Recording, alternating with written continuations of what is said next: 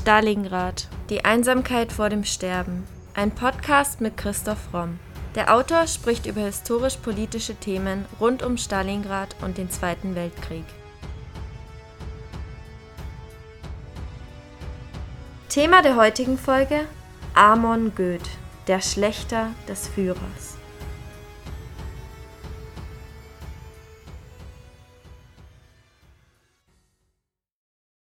Wer zuerst schießt, hat mehr vom Leben. Das soll Amon Goeth einmal zu den Häftlingen im KZ gesagt haben. Steven Spielberg lässt ihn in seinem Film Schindlers Liste noch hinzufügen: Menschen sterben, so ist das nun mal im Leben. Wenn er unbedingt alle umbringen will, na schön, als ob ich was dagegen unternehmen könnte. Goeth ist der Hauptantagonist in Schindlers Liste. Doch der Österreicher war im echten Leben noch viel brutaler als hier filmisch dargestellt. Seine Geschichte erzählen wir in der heutigen Podcast-Folge. Amon Goeth wird am 11.12.1908 im Wiener Bezirksteil Gumpendorf als einziger Sohn von Amon Franz Goeth und dessen Ehefrau Bertha Goeth geboren. Die Eltern betreiben ein Buch- und Kunsthandelsgeschäft, religiöse Schriften und militärische Werke. Der Laden läuft gut, ermöglicht einen gutbürgerlichen Lebensstil. Die Eltern nehmen sich wenig Zeit für ihr Kind, es wächst hauptsächlich bei einer kinderlosen Tante auf. Von ihr erhält der junge Goeth den Spitznamen Moni. Über das Verhältnis des jungen Goeth zu der Tante ist nichts bekannt. 1915 wird Goethe an einer privaten Volksschule eingeschult, seine Leistungen sind mangelhaft. 1920 wird er deshalb in ein streng katholisches Internat gegeben. Goethe wird als widerspenstig wahrgenommen, entwickelt eine starke Abneigung gegen die autoritäre Lehrerschaft. Belegt ist bereits damals sein Hang zu sadistischen Scherzen. Einen Zusammenhang mit möglichen Übergriffen von besagter Tante kann man nur vermuten. 1925 bricht er die Schule ohne Abschluss ab und beginnt eine Lehre zum Verlagsbuchhändler in der elterlichen Firma. Zu diesem Zeitpunkt beginnt sich der 17-jährige Goethe ernsthaft für den Nationalsozialismus und seine Ideologie zu begeistern. Im Umfeld von in Österreich sogenannten Hakenkreuzlern und deutschnationalen Gruppierungen festigt sich sein antisemitisches Weltbild. 1927 tritt Goeth dem Steirischen Heimatschutzbund in Wien bei. Er sucht stetig nach Berufsalternativen. Zunächst bewirbt er sich erfolglos um ein Landwirtschaftsstudium. Vom Heimatschutz ist Goeth auch bald enttäuscht. Ihm fehlt dort die Radikalität, und er stört sich an der Zerstrittenheit der Anführer. Deshalb kehrt er 1929-1930 zu den Hakenkreuzlern zurück. Die Erfolge der Nationalsozialisten in Deutschland bestärken Goeth in seiner Entscheidung, der Wiener Ortsgruppe Margareten der NSDAP beizutreten.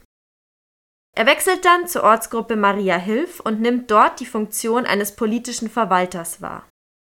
Noch ist er ein kleines Licht aber er möchte Karriere im Nationalsozialismus machen. Deshalb bewirbt sich Goethe um die Aufnahme in die SS. Offensichtlich sind die Aufnahmekriterien in Österreich nicht sehr hoch, denn Goethe hat keinerlei militärische Ausbildung. Besonders sportlich ist er auch nicht. Er wird dem Trupp Daimel zugeteilt. 1933 wird er Adjutant bei der SS-Standarte Donau in Krems. Zusätzlich wird er Motor-Staffelführer. In dieser Eigenschaft erleidet er bei einem Verkehrsunfall schwere Verletzungen. Ob dabei Alkohol im Spiel war, weiß man nicht. Danach bewirbt er sich vergeblich um den Blutorden. Seine Rolle beim Juli-Putsch 1933 in Österreich ist umstritten. Fest steht, er entzieht sich der polizeilichen Fahndung, flüchtet nach München, wo er bei einem Hundezüchter Zuflucht findet. Von dort betätigt er sich als Schmuggler und Kurierfahrer im deutsch-österreichischen Grenzgebiet. Er ist also ein Kleinkrimineller. 1933 wird er in Österreich festgenommen, das Verfahren endet aus Mangel an Beweisen. In der Folgezeit widmet sich Goeth dem elterlichen Verlags- und Buchgeschäft, unterhält aber weiterhin Kontakte zum NS-Untergrund in Österreich.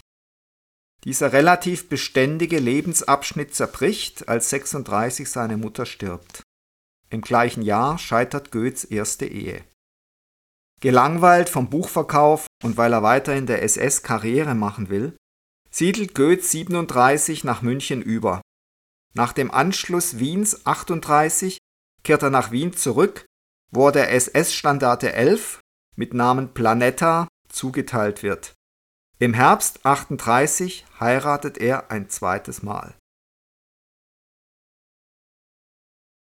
Nach Ausbruch des Zweiten Weltkriegs meldet sich Goeth freiwillig zur Waffen-SS. Er wird Verwaltungsführer, kommt also zu keiner kämpfenden Einheit und wird in Oberschlesien eingeteilt. Dort wird er mit der Registrierung von Pferdebeständen betraut und fühlt sich bestimmt unterfordert.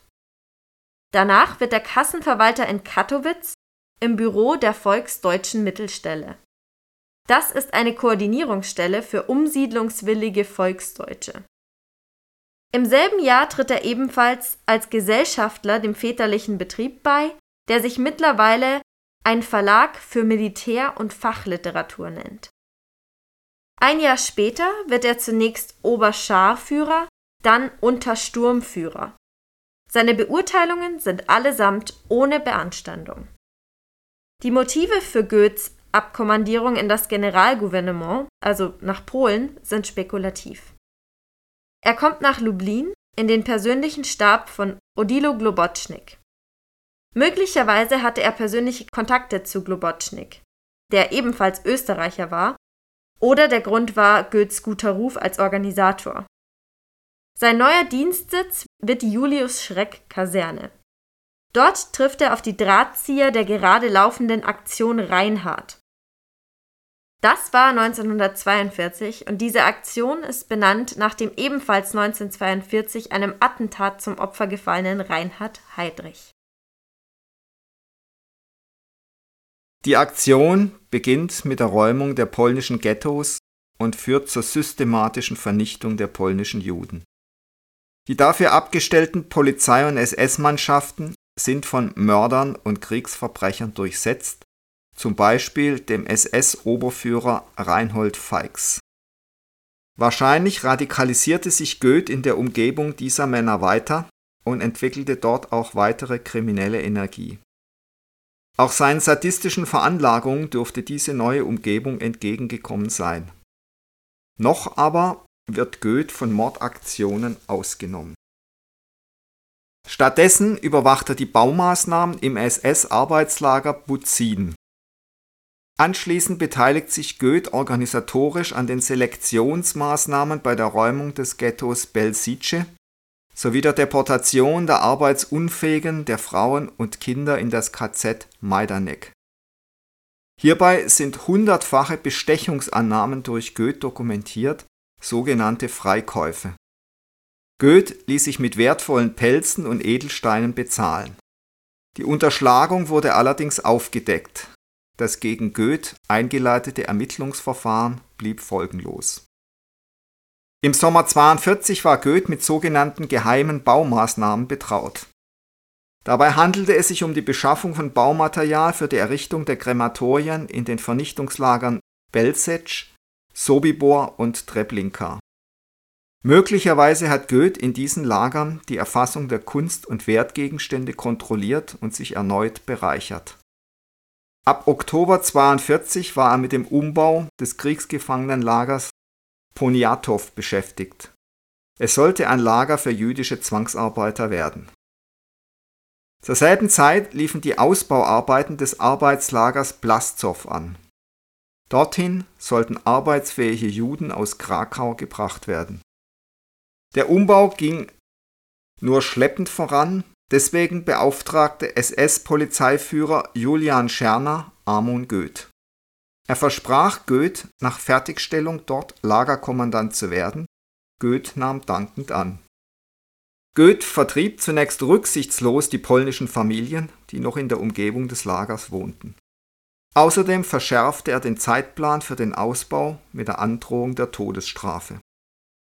Mit seinem Schimmel war Goethe oft im Lager unterwegs. Häftlingen begegnete er mit grenzenlosem Zynismus. Da wurde wohl der Satz geprägt, wer zuerst schießt, hat mehr vom Leben.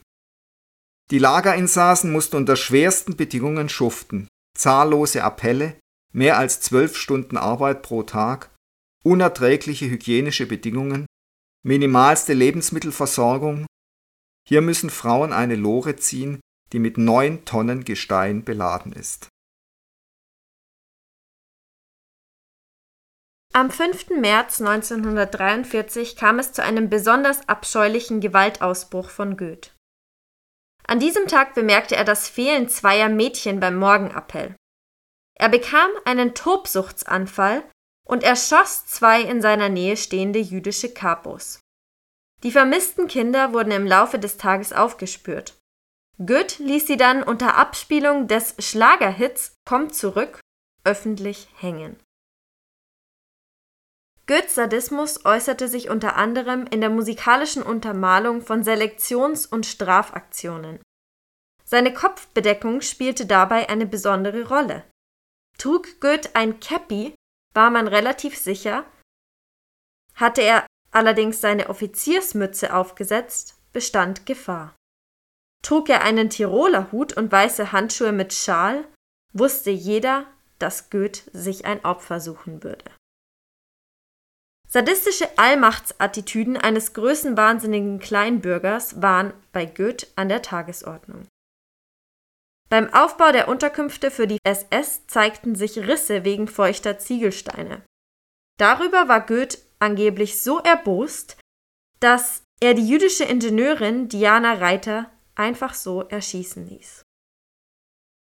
Im Film Schindlers Liste erschießt er diese Ingenieurin selbst, das ist eine der künstlerischen Freiheiten, die sich der Film nimmt, denn das ist so nicht passiert. Für mich ist die Figur Amon Goetz in dem Film gerade deshalb besonders gelungen, weil man sich getraut hat, nach einer gründlichen Recherche sich künstlerische Freiheiten zu nehmen.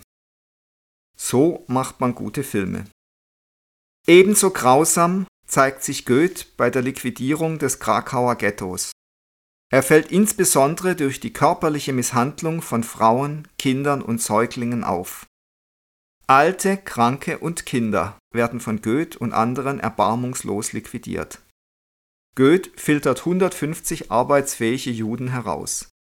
Das findet SS-Obersturmbannführer Hase zu viel.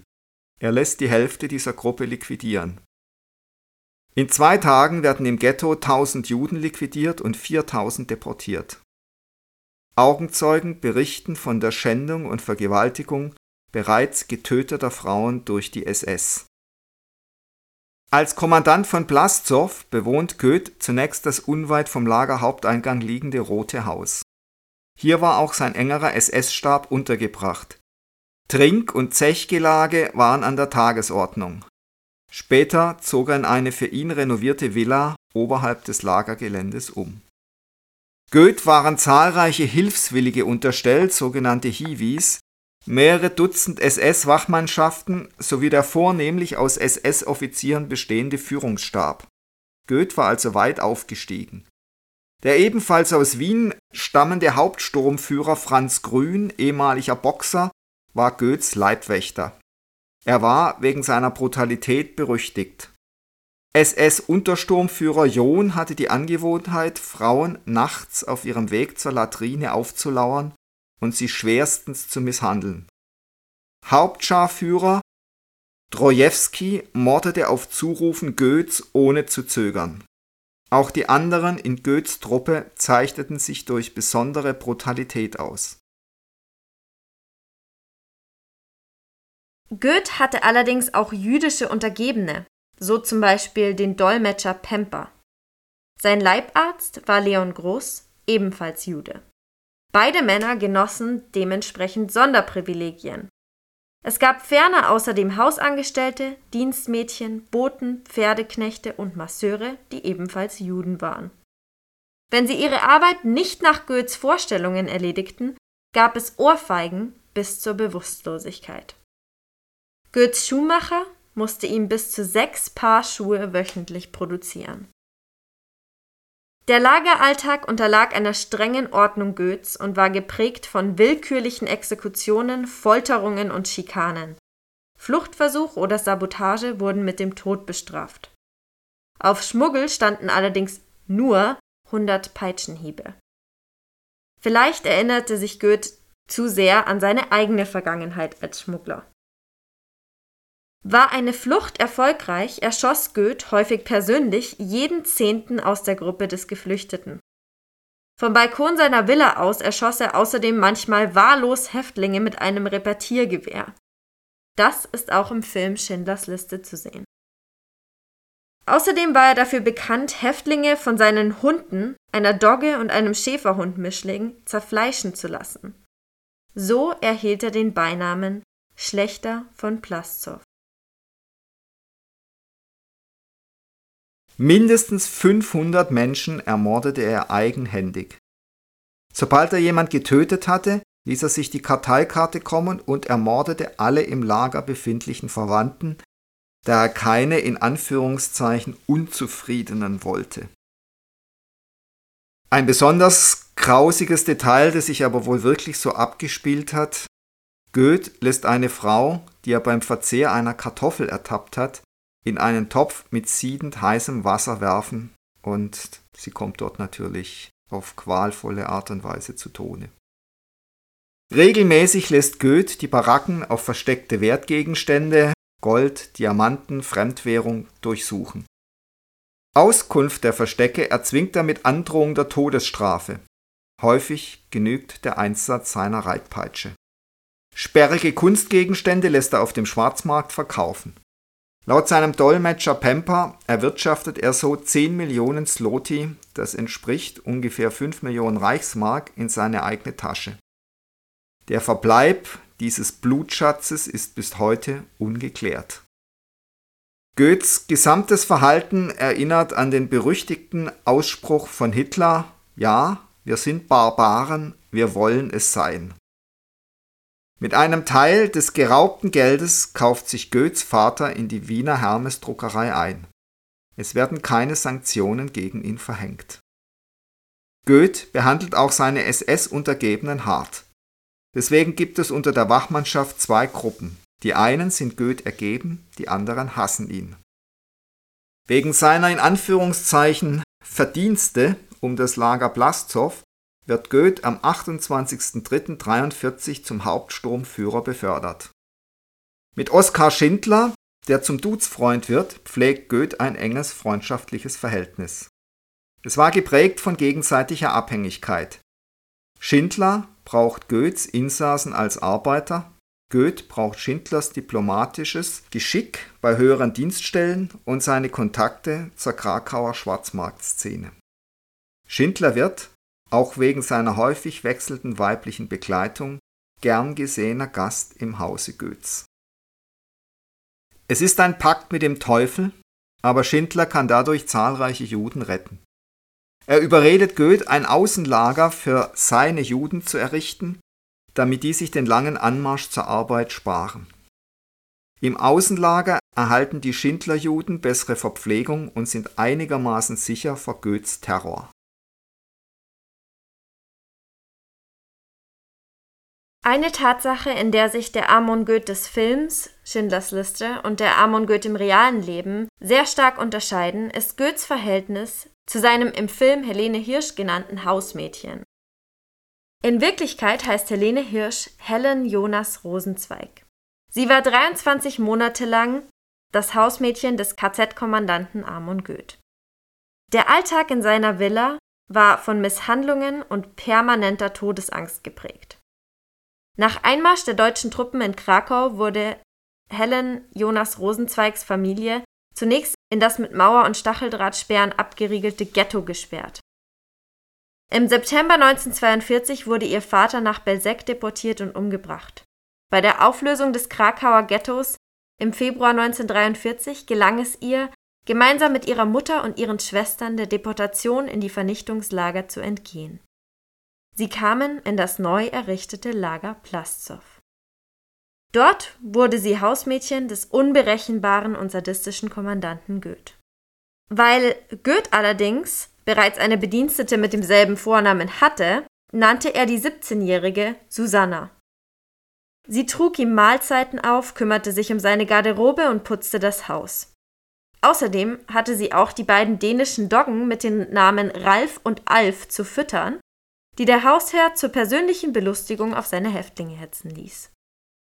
Nach der Verhaftung von Goethe im Herbst 44 ließ Schindler Helen und ihre beiden Schwestern auf seine Liste setzen. Nach Kriegsende wanderte Helen in die USA aus. Ihr erster Ehemann, Josef Jonas, war ebenfalls ein Schindlerjude und spielte eine wesentliche Rolle in der Widerstandsbewegung von Brünnlitz. Das Ehepaar hatte drei gemeinsame Kinder.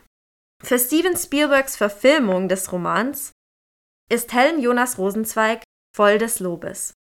Die Darstellung ist so nah an der Realität, dass es ihr beim Betrachten des Kinofilms immer wieder kalt den Rücken herunterläuft, sagt sie.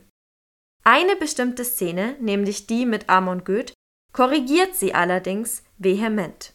Sie sagt, in dem Film wird angedeutet, dass er sein Dienstmädchen sexuell belästigt hat. Dieses Dienstmädchen bin ich. Und es stimmt nicht.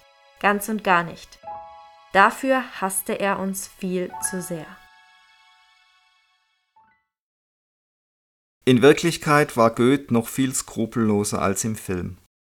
Im Januar 44 werden ihm erneut 600 SS-Aufseher und Aufseherinnen unterstellt, darunter Alice Orlowski, die bereits in Majdanek durch Grausamkeiten aufgefallen war. SS-Oberaufseherin Else Erich hatte bereits in Majdanek an Selektionsmaßnahmen für die Gaskammer mitgewirkt. Goeths anhaltende Schwarzmarktgeschäfte und sein ausschweifender Lebensstil führen zur Anzeige durch andere SS-Angehörige. Im Zuge der SS-Ermittlungen werden Waggons mit Raubgütern von Goeth sichergestellt. Goeth wird am 13.09.44 verhaftet.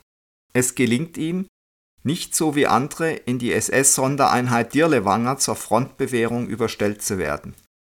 Er wird zumindest zeitweise in Dachau festgesetzt. Anfang 45 besucht Goeth Schindler in Brünnlitz, wohin Schindler seinen Produktionsstandort mittlerweile verlegt hat. Möglicherweise will er sich bei Schindler deponierte Wertsachen aneignen. Goeth muss sich jedoch wegen eines Zwölffingerdarmgeschwürs in ein Wiener Lazarett begeben.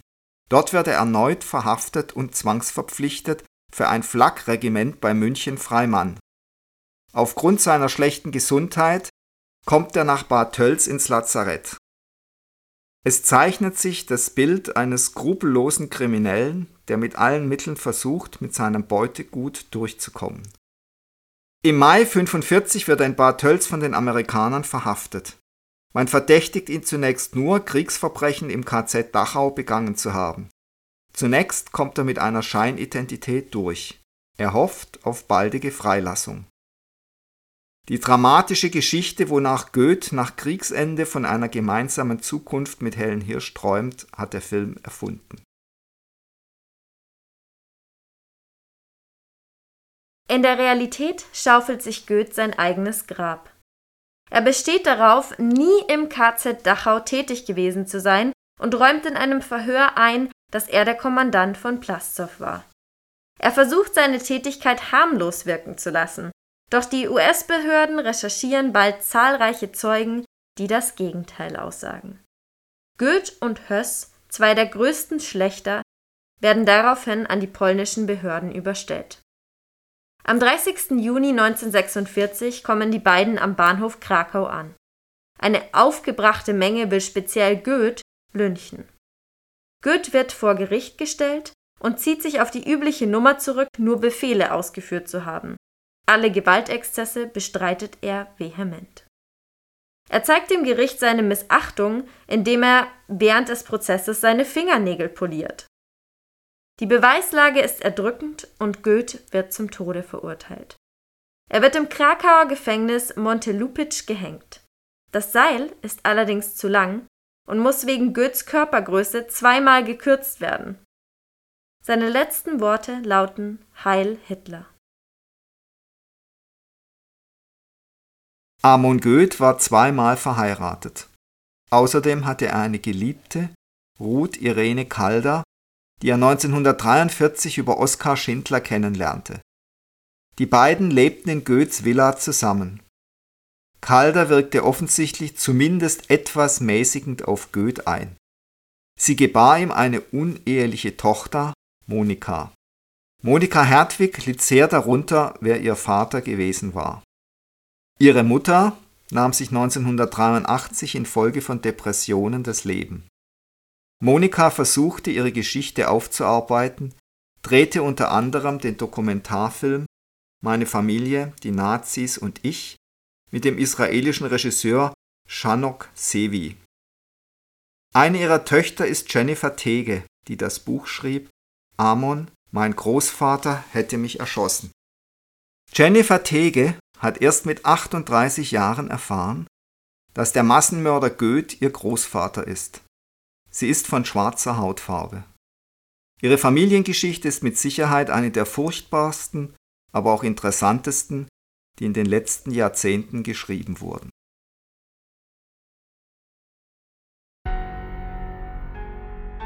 Das war Folge 132 unseres Podcasts Stalingrad, die Einsamkeit vor dem Sterben. Und jetzt seid ihr dran, liebe Stalingrad Podcast-Fans. Wir freuen uns sehr, dass euch unser Podcast auch nach mittlerweile fast zwei Jahren noch so gut gefällt. Damit das auch so bleibt, wollen wir zur Abwechslung mal von euch hören.